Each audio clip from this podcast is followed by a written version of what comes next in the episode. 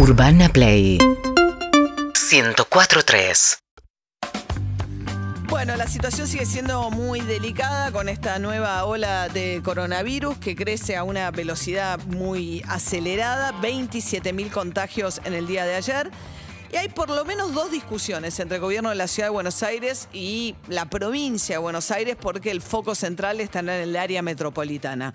Una es qué es lo que está pasando realmente con las camas de terapia intensiva en términos de si llegaste al punto de saturación. Igual lo ideal es no llegar al punto de saturación, ¿no?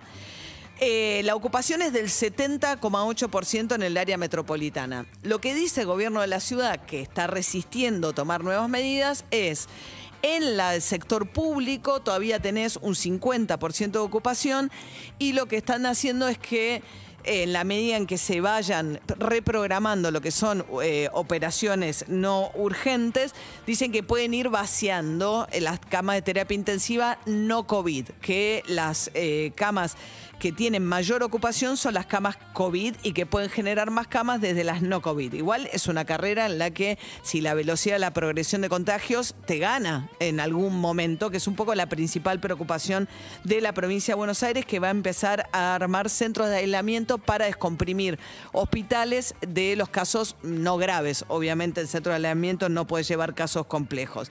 Así que la pregunta es, ¿qué está pasando con las camas de terapia intensiva a medida que los contagios siguen subiendo?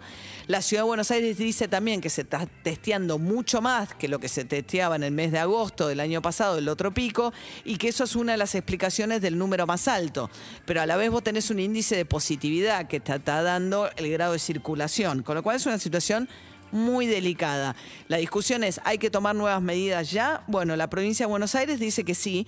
Ayer Carlos Bianco, el jefe de gabinete de Kisilov, dijo, en cualquier momento hay que tomar nuevas restricciones.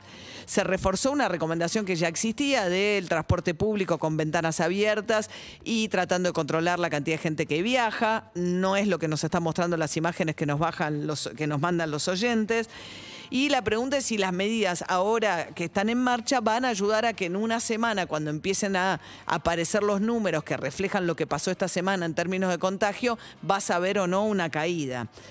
La discusión también está fuerte en términos de qué está pasando en las escuelas. Ayer el gobierno de la Ciudad de Buenos Aires difundió data para decir que es menos del 1% el los contagios que se dan en las escuelas. Eh, sin embargo, hay un gremio de la Ciudad de Buenos Aires, UTE, que está yendo un paro hoy diciendo que no es ciertas esas cifras, no son ciertas esas cifras que dio el gobierno de la ciudad. Y hay paro, también de UDOCMA eh, pidiendo en provincia de Buenos Aires, en este caso, el regreso inmediato a la virtualidad.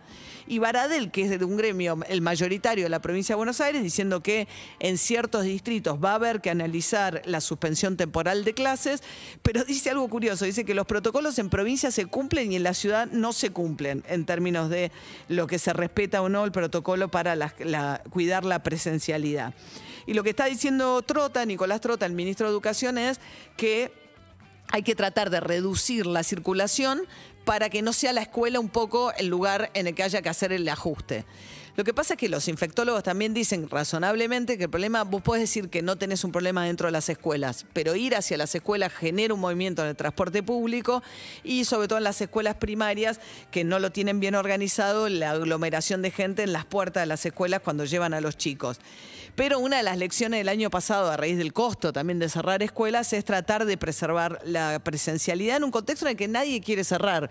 O sea, nadie. La industria no quiere cerrar. Fueron a hablar con Matías Culfas y le dijo que quieren seguir funcionando. El gobierno también quiere sostener la industria. La ciudad de Buenos Aires quiere no tener que, que aplicar nuevas restricciones a bares y restaurantes porque es el corazón de la actividad del comercio en la ciudad de Buenos Aires. Kisilov tiene más industria y quiere que la ciudad cierre cuanto antes, porque dicen que si no van a cerrar demasiado tarde.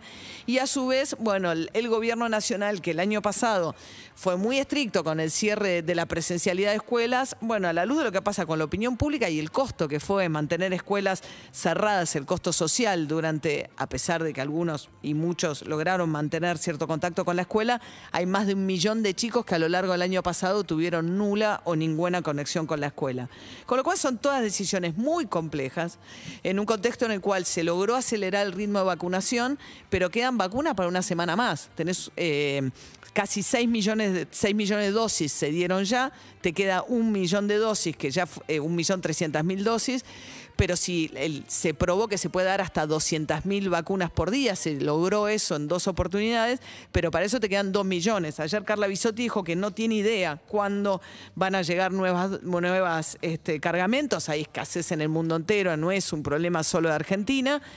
Y por ahora, a pesar de que hay poca evidencia, no hay ningún estudio que diga qué pasa con la Sinopharm en una dosis, sí hay con la Sputnik, sí hay con AstraZeneca, de que son eficaces, el gobierno sostiene la política de diferir la segunda dosis y tratar de llegar lo más rápido posible a la mayor cantidad posible de población, aún con la vacuna china también dentro de esa estrategia a pesar de que todavía no hay estudios, y nos decía recién el ministro de Ciencia y Tecnología que recién dentro de un mes se va a saber a ciencia cierta qué eficacia se logra con la primera dosis. Con dos dosis es muy bueno el resultado, es más bajo que otros, pero es muy bueno.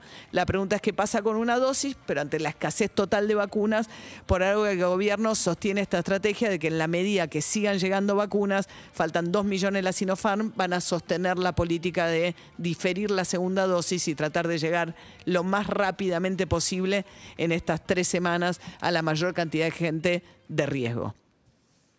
Urbana Play fm.com